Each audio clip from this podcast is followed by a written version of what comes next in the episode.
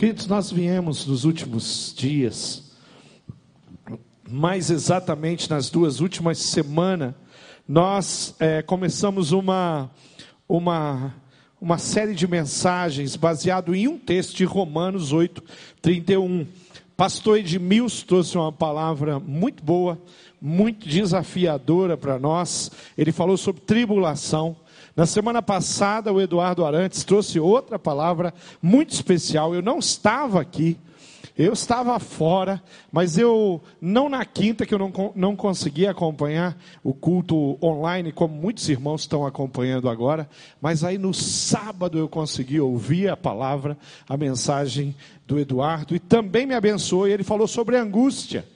E todas essas palavras estão tiradas de, de Romanos 8,31. E eu vou dar continuidade hoje, mas eu quero ler de novo o texto que diz, Romanos 8, 30, a partir do versículo 31. Que diremos, pois, a estas coisas? Se Deus é por nós, quem será contra nós? Mais uma vez, se Deus é por nós, quem será contra nós? Aquele que nem mesmo seu próprio filho poupou, antes o entregou por todos nós, como, nós não, como não nos dará também ele todas as coisas? Quem intentará acusação contra os escolhidos de Deus? É Deus quem os justifica, quem é que condena ou pode condenar aqueles que são escolhidos de Deus? Pois é Cristo quem morreu e antes que quem ressuscitou dentre os mortos, o qual está à direita de Deus e também intercede por nós. Quem? Se não é Jesus. Aí a parte que eu vou falar é, entra aqui. Quem nos separará do amor de Cristo? A tribulação ou a angústia ou a perseguição, ou a fome, ou a nudez, ou o perigo, ou a espada, como está escrito, por amor de ti, somos entregues à morte todo dia, somos sepultados como ovelhas para o matadouro, mas em todas essas coisas somos mais do que vencedores por aquele que nos amou. Vamos ler isso junto, esse trechinho? Mas em todas essas coisas, vamos lá? Bem forte, que só veio meia dúzia comigo, e eu quero todos aqui comigo, bem forte, mas em todas essas coisas somos mais do que vencedores por aquele que nos amou, Jesus Cristo, nosso Senhor e Salvador, aquele que é único, aquele que é digno de receber toda a honra e toda a glória, e Ele está aqui presente, fazendo, operando, derramando do poder dele. Muitos livros muitas mensagens, muitos artigos já foram produzidos com relação àquilo que a gente entende como sofrimento cristão, dificuldades de um cristão. Eu já li muitos livros que falam sobre isso. Você vai encontrar, inclusive naqueles livros que eu escrevi, que e, e lá eu já tratei questões sobre sofrimento cristão. Mas tem um sofrimento que está registrado nesse texto, que é a perseguição. E eu queria gastar um pouquinho de energia ali na perseguição. Nós lemos: quem nos separará do amor de Cristo? A tribulação, pastor Edmilson falou sobre isso, a angústia, Eduardo Arantes falou sobre isso, a perseguição Será que a perseguição pode me tirar do caminho? Será que a perseguição tirou pessoas do caminho de Deus? Elas não aguentaram a barra de ser perseguido? Como é que fica isso? Como é que a gente lida com isso? Queridos, ao longo da história, o cristianismo sempre conviveu com perseguição.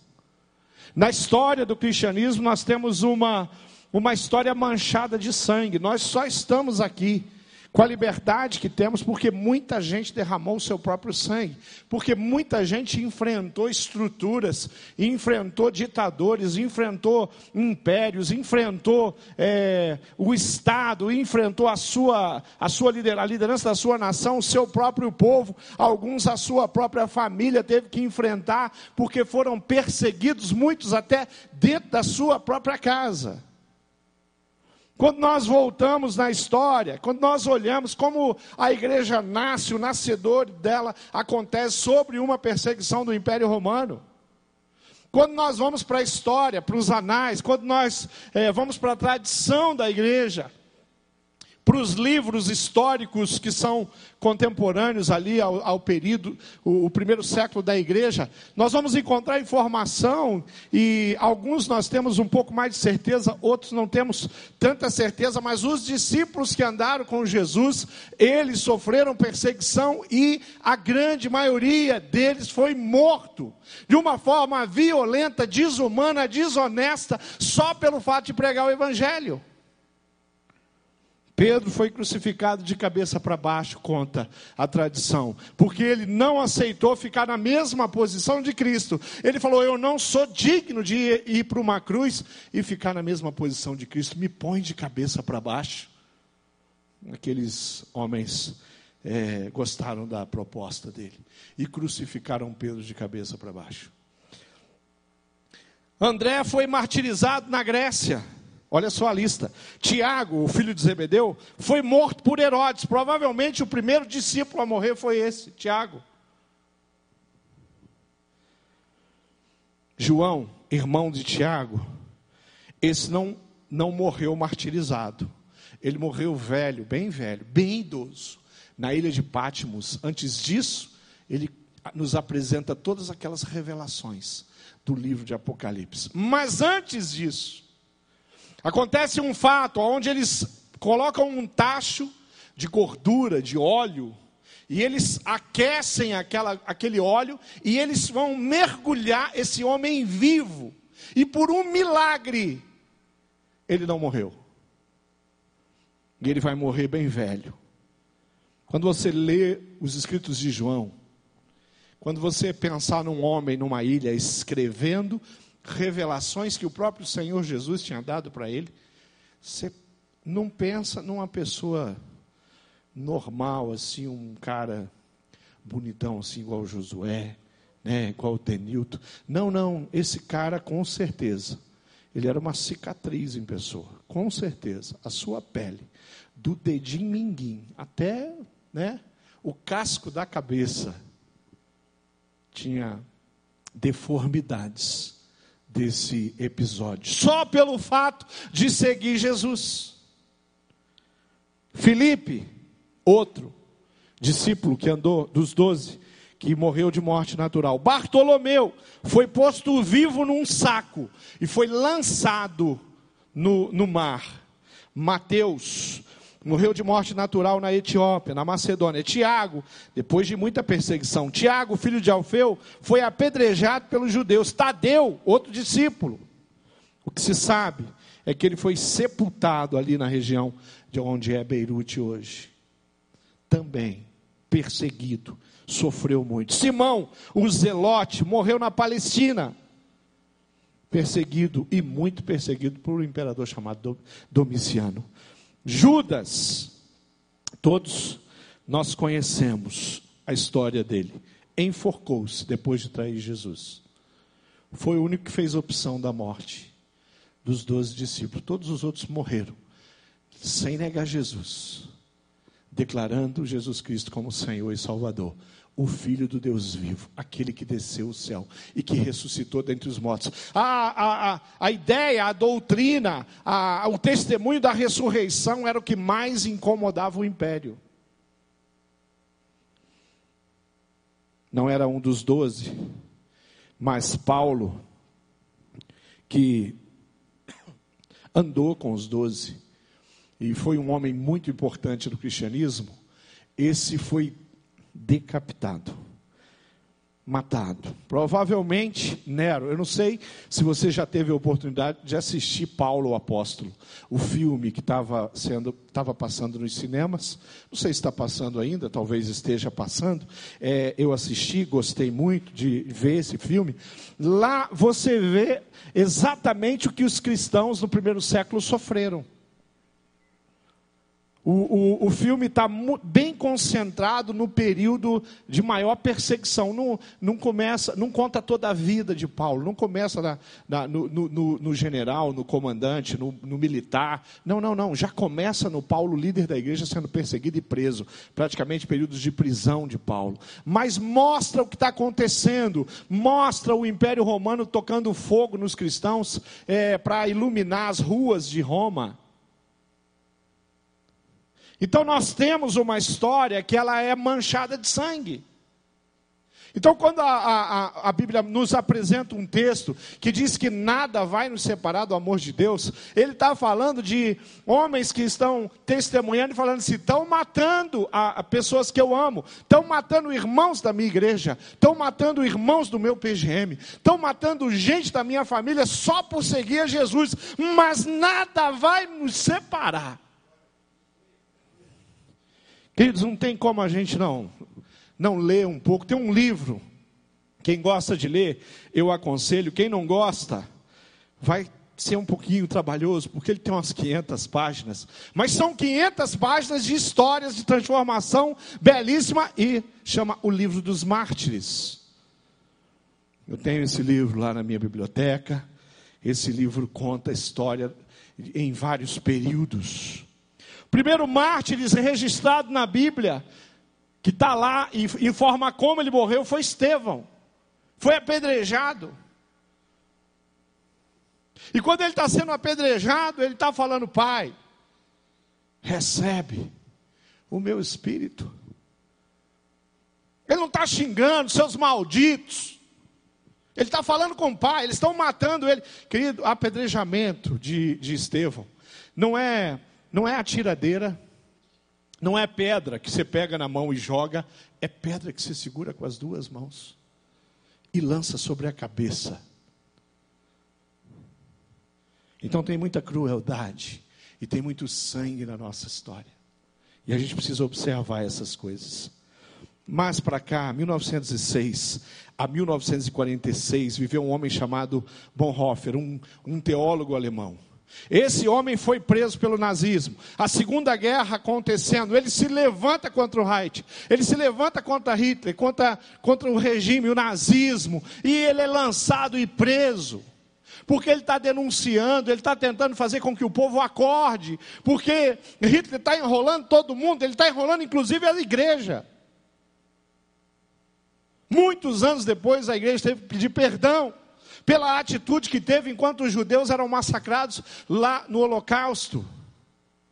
E esse homem é preso, e a história é, conta que ele morre duas semanas antes da, de Hitler se suicidar. E a, os aliados entrarem e dominar e a guerra acabar. Duas semanas. Estava assim já no derradeiro. Alguém falou assim: vai lá e enforca esse infeliz. E foi enforcado. Querido, só aconteceu isso com ele. Porque esse pregador, pastor, pastor alemão, porque Deus permitiu. Mas não deixou de deixar os livros, não deixou de escrever os livros, e é um dos teólogos importantes que nós estudamos muito a respeito dele. Há uma, uma história também da, da, da Guerra Fria, um homem chamado Ivan Moiseev. Ivan, ele foi um soldado do Exército Vermelho. E ele chegou ali no Exército Vermelho, o exército é, da, União, da, da antiga União Soviética, e ele vai ser, e ele vai começar a compartilhar a fé dele. E ele vai ser perseguido por isso.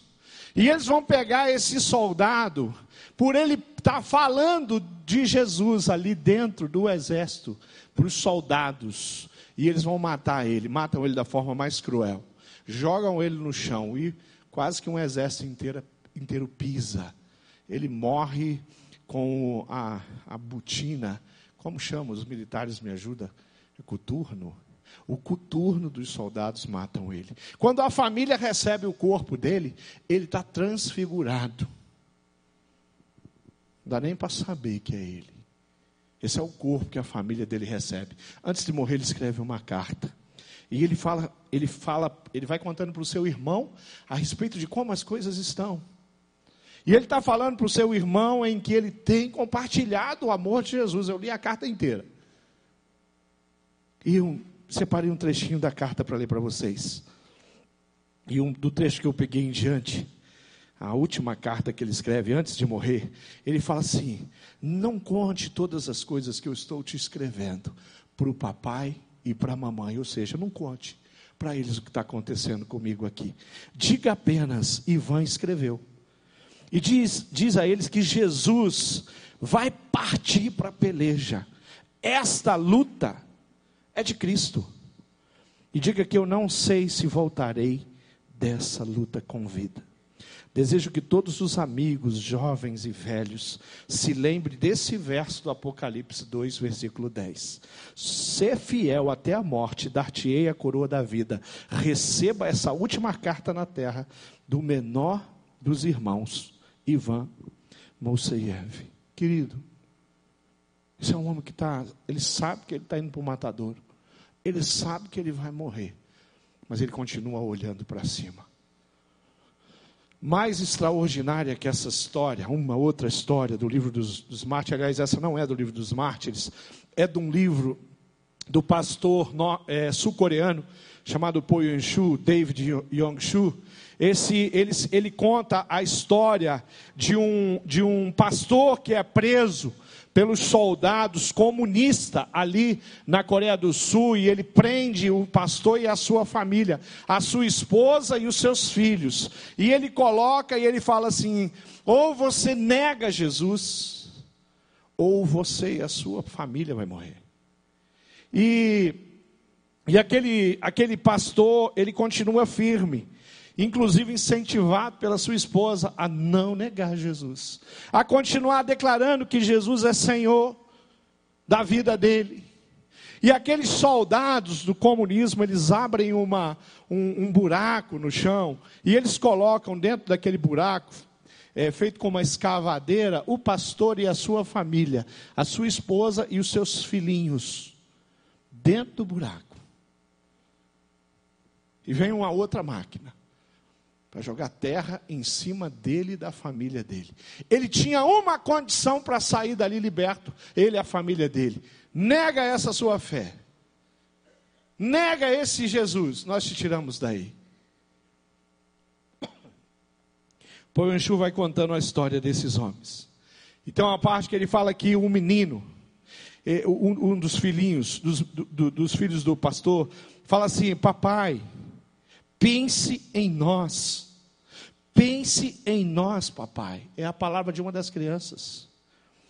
A mãe, ouvindo aquilo, ela diz, cheia de fervor, e ela grita, fala para os filhos, para o seu marido: coragem, meus filhos. Vocês não sabem que hoje à noite nós vamos jantar com Jesus, o Rei dos Reis, o Senhor dos Senhores?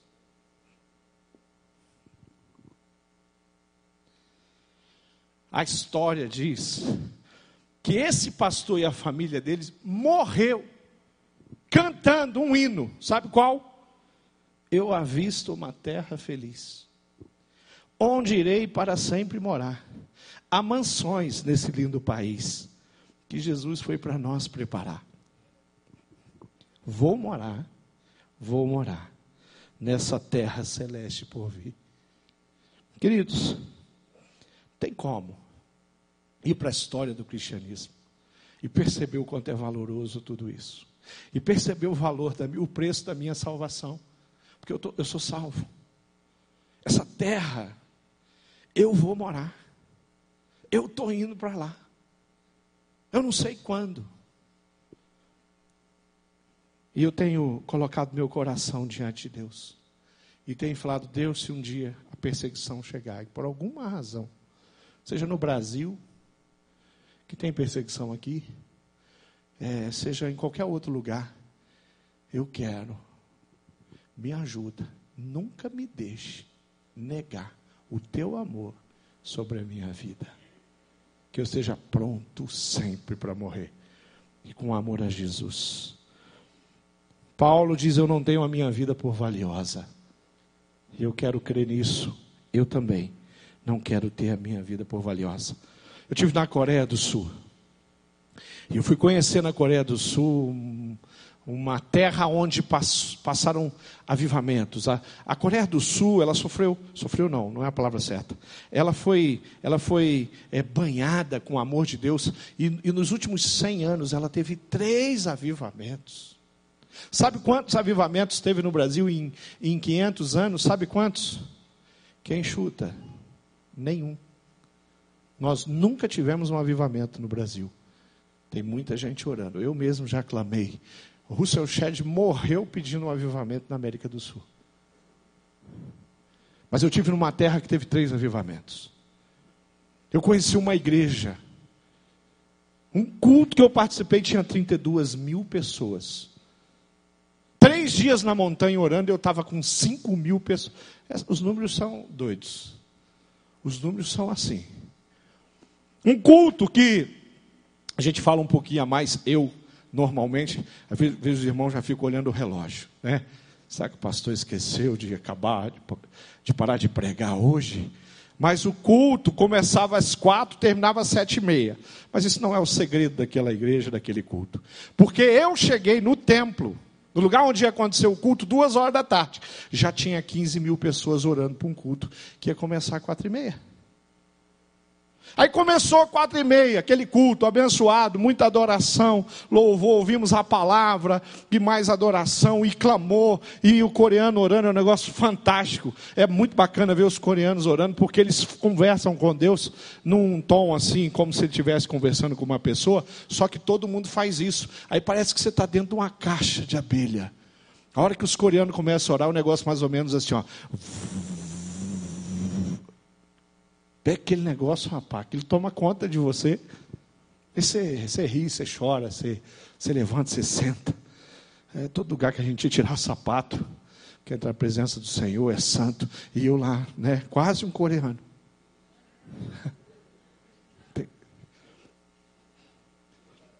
Mas lá tem um museu. Tem o Museu dos Mártires. Você entra no Museu dos Mártires corredores e corredores, e, e você vai vendo e tem uma imagem, uma fotografia. E embaixo tem o relato de como aquela pessoa morreu por amor a Jesus. Aí você vai para a próxima, aí você vai para a próxima, aí você anda, anda, muitos corredores, e você vai vendo história, em especial, do povo coreano martirizado, é, que foi passado por cima desse povo, querido. Aí você fica ali, passa horas lendo histórias de, de, de, de, famílias e de pessoas que não negaram Jesus e foram mortas. Na saída, uma das últimas molduras, você chega e olha. Não tem uma foto, tem um espelho. Aí você olha, você nem entende direito. Aí você olha e você vê que é um espelho, se você se vê lá. Aí tem um escrito: Você está preparado para morrer por amor a Jesus? Isso em coreano. Foi o tradutor que falou para mim que estava escrito lá, eu acredito nele. Porque tinha um monte de.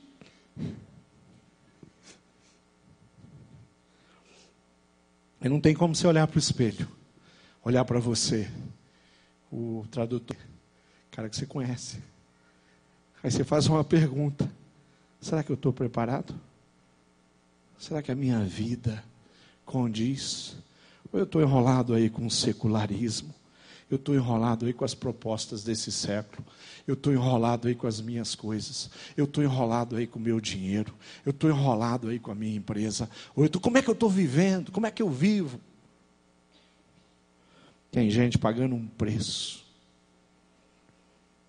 Quando você lê o livro dos mártires, você vem é, ele, vai, ele vai acontecendo pelos séculos. Você fala, bom, passado não foi nada fácil para o cristianismo. Quando você está terminando, ele vem com uma informação. Nunca tanta gente sofreu e morreu por amor a Jesus como nos nossos dias. Você fala, opa, peraí, que história é essa? Que história é essa? Tem mais gente morrendo por amor a Jesus hoje do que na história do cristianismo. Então tem vários países onde as pessoas estão morrendo. Então a perseguição ela é presente, ela está por aí.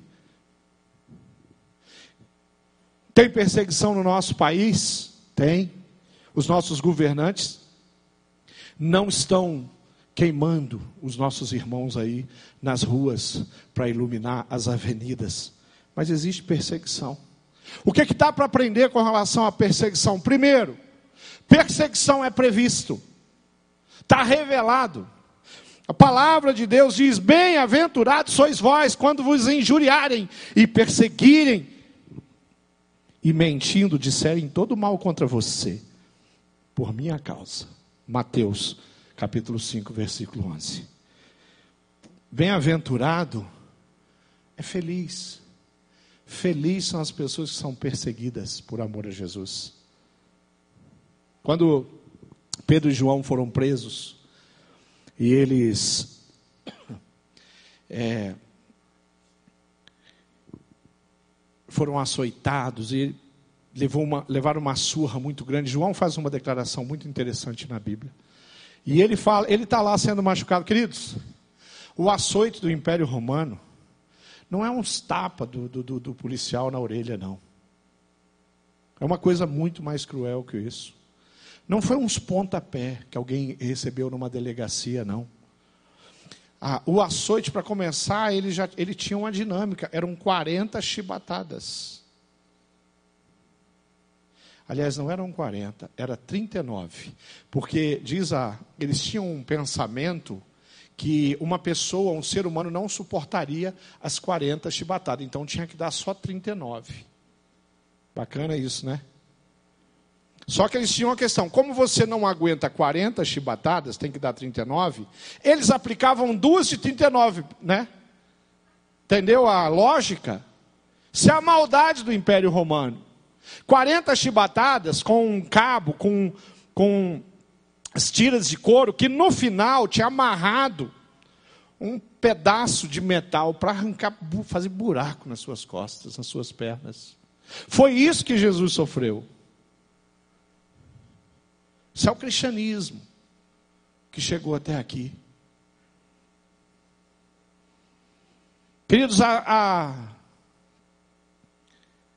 60, 70 anos atrás, um dos missionários que nós conhecemos bem aqui, ele teve a sua casa apedrejada aqui no Brasil, no Rio de Janeiro, só porque ele era crente, não era nem porque era cristão, porque tinha bastante cristão, mas não crente, tinha pouco. Aí chega um que é missionário e ele é crente, ele tem a sua pedra, a sua, a sua casa apedrejada. Os, os primeiros missionários que chegaram no Brasil tiveram que ser protegidos. Estou falando dos evangélicos. Estou falando história de 160 anos atrás. Mas aqui diz que é feliz. Eu estava falando do João. Eu estava falando do João, não estava? Eu terminei de falar de João, não, né? João! Me empolgo, né, gente? É tanta coisa linda aqui que a gente vai conhecendo. Mas preste atenção. João, quando foi açoitado, né? Com aquelas, não sei quantas chibatadas ele levou. Ele faz uma declaração. E ele fala: Eu não sou digno, nem mesmo de apanhar, levar chibatadas. Em nome de Jesus, porque ele estava levando chibatadas, porque ele era um pregador da palavra. Nem apanhar, nem isso ele se sente digno. Parece assim: eu estou apanhando por Jesus, acho que vale a pena levar essa surra. Como muitos disseram, eu estou morrendo por amor a Jesus, por Jesus eu morro. Ah, que tipo de cristão eu sou. O próprio Jesus trata o assunto, ele adverte, olha só o que ele fala: Exultai e alegrai-vos, porque é grande o vosso galardão. Tem uma recompensa nos céus. Porque assim perseguiram os profetas que foram antes de vós. Os pregadores que estiveram antes de nós sofreram, foram perseguidos, foram presos, foram mortos. E ele está falando para a igreja, querido, continue caminhando.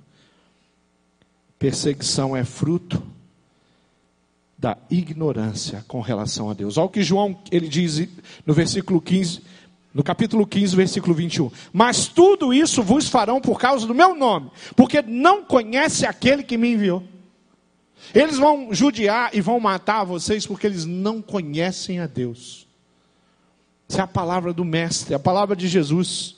O estilo de vida, o testemunho, a conduta de um cristão genuíno. Incomodou durante dois mil anos de história e continua incomodando.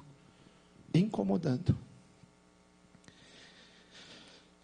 2 Timóteo 3,12 diz assim: E também todos os que piamente querem viver em Cristo Jesus padecerão perseguições. Alguém vai pisar no teu calo só porque você é cristão. Se você for mais ou menos, se você for cristão, se é que dá para chamar de cristão, vamos chamar para você entender o que eu quero falar. Se você é um cristão sem vergonha, meio mentiroso, que não dá para distinguir, colocar você diante da impiedade não faz muita diferença. Querido, ninguém vai te perseguir. Satanás vai ficar feliz com você. Agora, se você for um cristão genuíno, Satanás vai vir com fúria para cima de você. Se você quiser cuidar de pessoas, Josi, Satanás não gosta de você, Josi. Ele te odeia, ele quer destruir a sua vida. Porque você tem dedicado tempo, seu coração, a sua vida para cuidar de mulheres, de famílias que estão passando pela luta do câncer, de enfermidades graves. Podemos compreender a perseguição como uma prova, uma oportunidade que a gente tem. Você está sendo perseguido? Oportunidade de você provar que você ama verdadeiramente a Deus. Ao invés de você ficar com raiva da pessoa, ao invés de você ficar com raiva daquele grupo que tenta enxovalhar tudo que você crê. 1 Pedro 4,12 diz: Amados, não estranheis a ardente prova que vem sobre vós, para vos tentar, como se coisa estranha tivesse acontecido. Não acho que isso é, é incomum. Mas alegrai-vos no fato de serdes participantes das aflições em Cristo Jesus ter um coração alegre. 1 Pedro 1, versículo 7 diz: Tem alegria mesmo que você está passando por toda sorte de provação, tribulação, confusão. Às vezes é um tempo difícil. Tem alegria. A perseguição pode revelar sim a fé de uma pessoa. A, per a perseguição pode definir quem de fato é aquela pessoa. Porque quando vem a perseguição, essa pessoa não se deixa levar. A fé dela não é superficial. A fé dela é é firme. Para fechar minha palavra, para a gente entender, contextualizar um pouquinho aqui nos nossos dias, quem são os nossos perseguidores? Quem é que nos persegue? Quem persegue os verdadeiros cristãos? O cristianismo nominal não tem ninguém perseguindo, não. Cristianismo nominal é uma facção de Satanás. Mas o cristianismo genuíno sofre perseguição. Cristão mentiroso, sem vergonha, que vai na igreja, Bíblia debaixo do braço, mas faz tudo errado nos negócios, tem, tem que falar dele, ele é ímpio. Mas quem são os nossos perseguidores? Quem são essa, esses homens infiéis? A Bíblia diz em Mateus 24, 9: Então sereis entregues a torturas e vos matarão, e vocês vão ser odiados de todas as nações por causa do meu nome. Quem são? Homens que não conhecem a Deus nos perseguem. Pessoas que trabalham com você que não gostam de você. Ela nem sabe por quê, querido, mas você é cristão, você incomoda ela. Porque o teu testemunho é, revela algumas coisas. Quando eu vivo a fé genuína na palavra de Deus, quem está do meu lado olha e fala: Meu Deus. Quando eu vivo fidelidade no meu relacionamento, nos meus relacionamentos, quando eu vivo fidelidade no meu casamento, os homens que estão perto de mim olham e falam assim: Mas é, eu sou sem vergonha, eu sou infiel à minha esposa, mas ele está dizendo para mim que, que dá para ser fiel, que eu não tenho justificativa, então eu não gosto desse cara aí não, porque ele está me incomodando. Porque eu olho para ele, eu vejo a, a, presença de Deus e eu quero viver o meu pecado, eu quero viver o mundo, eu quero viver homens infiéis. A perseguição pode acontecer pelo legalismo religioso. Gente dentro da igreja, gente que amaldiçoa as pessoas, gente que amaldiçoa os homossexuais, gente que amaldiçoa esse ou aquele, amaldiçoa o outro que é de direita, e se é de direita, amaldiçoa porque é de esquerda. A gente é perseguido por uma ideologia política, porque nós cremos assim. Mateus 12 diz: fala sobre uma situação de Jesus, que diz: partindo dali, chegou Jesus à sinagoga, e estava ali um homem que tinha uma das mãos mirradas, ressequidas, e eles, para acusarem Jesus, o interrogaram, dizendo: É lícito curar no sábado? E ele disse: Qual dentre vós será o homem que, tendo uma ovelha, se num sábado ela cair numa cova, num abismo, não lançará a mão dela e a levantará? Pois quanto mais vale o homem do que uma ovelha, e por consequência é lícito fazer bem no sábado ou em qualquer outro dia. São religiosos, nós estamos falando de fariseus, homens religiosos, líderes da igreja que estão olhando, mas como assim? Você curou ele, tava, ah, tinha a mão ressequida, e de repente Jesus fez aquela mão crescer e voltar ao normal, mas sábado se faz isso? Jesus está preocupado com sábado para fazer o bem. Mas o legalismo religioso é assim. O legalismo religioso olha para o outro ali e persegue o irmão, porque o irmão é pentecostal. E eu não sou pentecostal, eu sou tradicional. Eu persegue o outro porque ele é neopentecostal. Aí o pentecostal te persegue porque você é tradicional. Aí você é perseguido pelos teus irmãos. Aqueles que deveriam se reunir contigo para a gente louvar, cantar louvores, pregar o evangelho e alcançar essa cidade para Cristo. Aí vem um, lá na televisão, para falar mal do outro. E a sociedade inteira está vendo. Falei, está uma confusão lá. Aquelas igrejas lá, as denominações, estão um rebu. Que é isso? Perseguidos. Terceira situação. Por Satanás, teu arco-inimigo. A palavra de Deus em Efésios 6,2 diz: Pois nós não estamos lutando contra seres humanos mas contra as forças espirituais do mal que vivem nas alturas, isto é, os governos, as autoridades e os poderes que dominam completamente esse mundo de escuridão. Não ignore os ataques de Satanás, porque ele te persegue. Ele quer destruir, ele quer te parar, ele quer te impedir. Satanás é aquele que consegue criar uma discórdia muito grande e às vezes um casal que um dia se amou, se apaixonou, foram para o altar. Aí você chega na casa deles, eles estão um perseguindo o outro, degladiando, diminuindo, ferindo, machucando, agredindo fisicamente. É a obra do perseguidor da família das mulheres, dos homens, que destrói a vida de uma. Talvez você cresceu e falou, pastor, o senhor está falando da minha casa. O meu pai é minha mãe. Eu vivi com isso. Aí vem Satanás, e ele consegue destruir um lar, uma coisa tão nobre, tão linda. Sua esposa não é, querido, seu, sua inimiga, seu esposo não é seu inimigo, sua família não é inimigo seu, seus colegas de trabalho você não tem que ver eles como os seus inimigos. E se eles se portarem como seus inimigos, não persiga eles, ame-os. Porque Jesus falou: ame os seus inimigos. Isso é cristianismo que morre calado quando o perseguidor vem para matar. O cristianismo tem sido atacado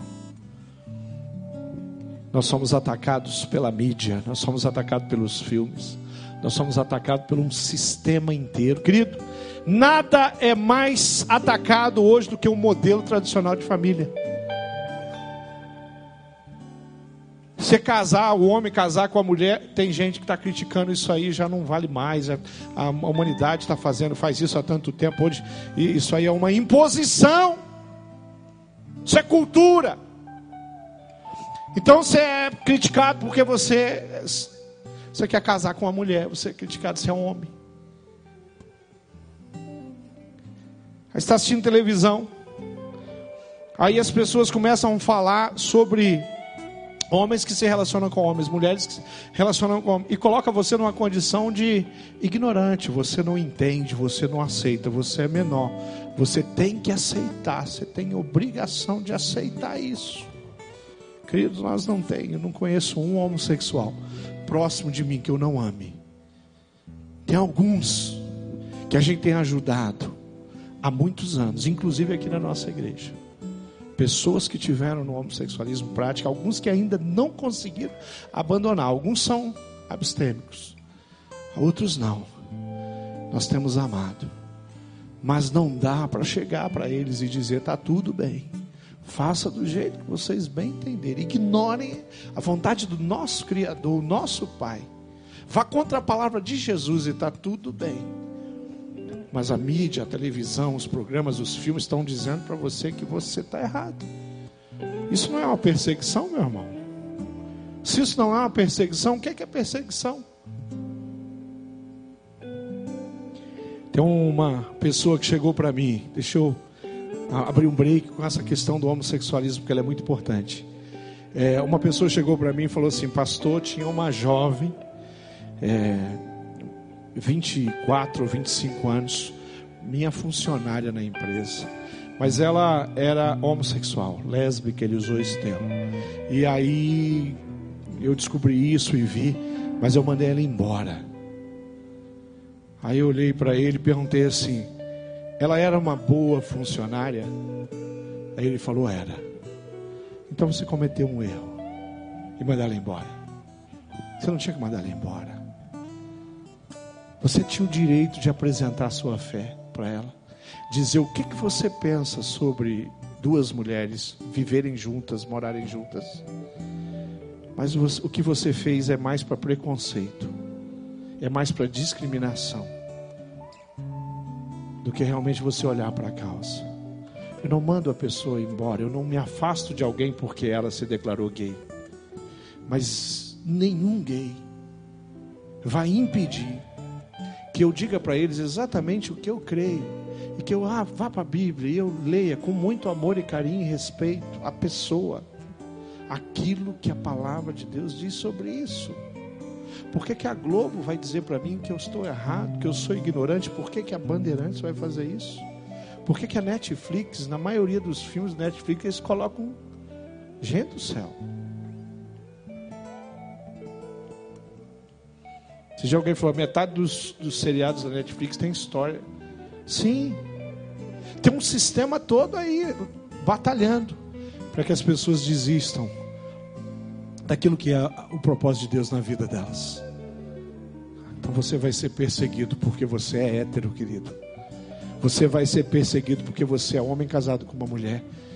E as pessoas vão questionar você. Você vai ser perseguido porque você vai ensinar os seus filhos a se interessar pelo sexo oposto. Então se prepara. E se você não abriu os olhos e viu o que nós estamos vivendo, experimentando no Brasil, Você vai ser perseguido porque você crê que dentro de uma mulher grávida tem uma vida. E se a criança, o bebê, está dentro dela, ela decide se ela quer tirar. As leis que acabaram de ser aprovadas nos países vizinhos, inclusive, é que até três meses uma mãe pode matar o seu filho, abortar. A lei do aborto que está vigente. Uma criança sendo gerada já tem três meses de vida. Até três meses de vida pode destruir aquela criança. Por quê? Porque passou de três meses. Ah, não, porque passou de três meses é melhor a gente não fazer isso, porque a mãe corre um risco muito grande. A criança não entra em questão ainda. Nós cremos nisso, nós valorizamos a vida. Nós valorizamos a vida.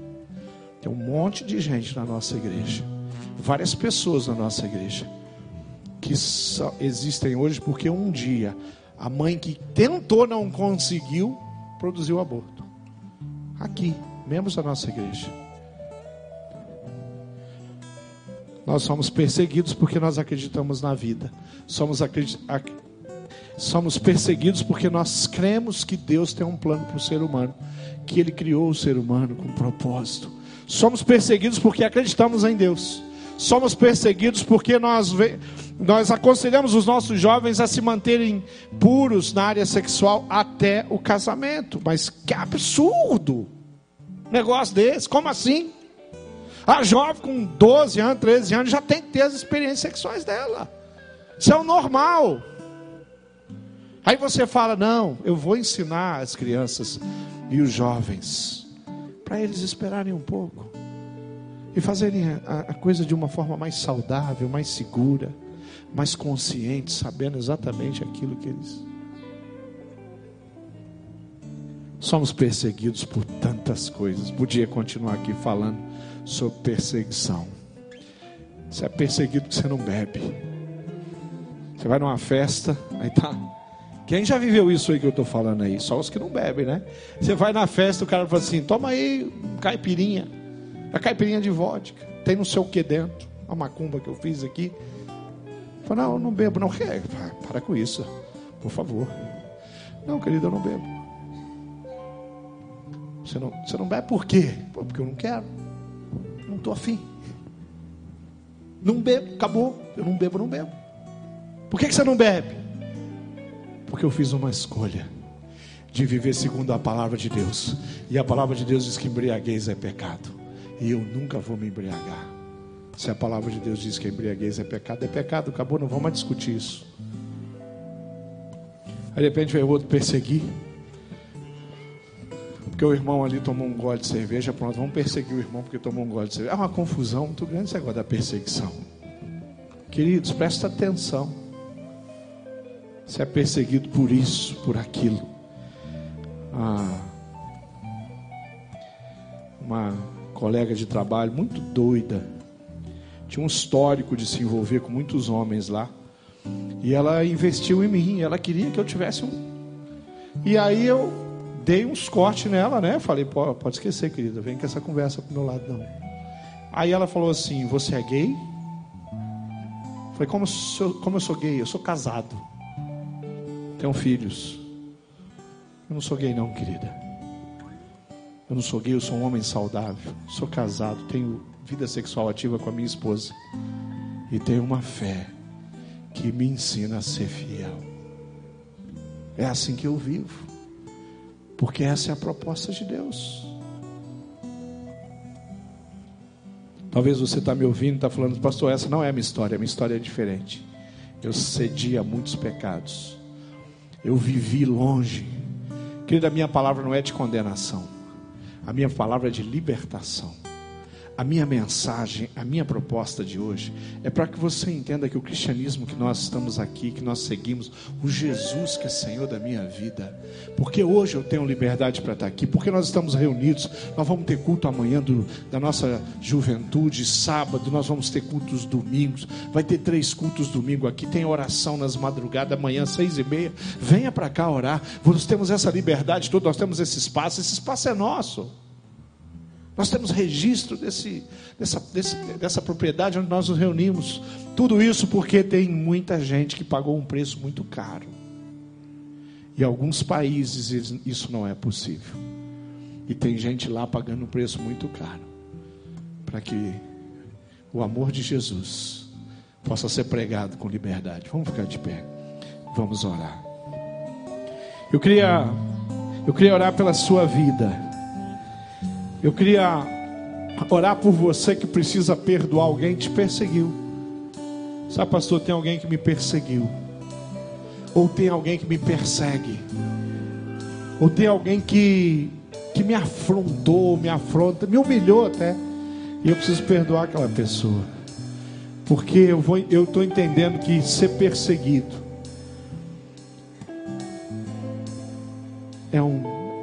um privilégio para aqueles que conhecem a palavra de Deus verdadeiramente. Porque se você não conhecesse, você não ia provar isso. Então isso é só para aqueles que são realmente servos do Senhor Jesus. Eu queria desafiar você a, e quero orar pela sua vida a mudar de atitude com aqueles que pensam diferente de você. a não apresentar a palavra de Deus como se fosse uma espada, mas não aquela que penetra no coração, aquela que corta o pescoço.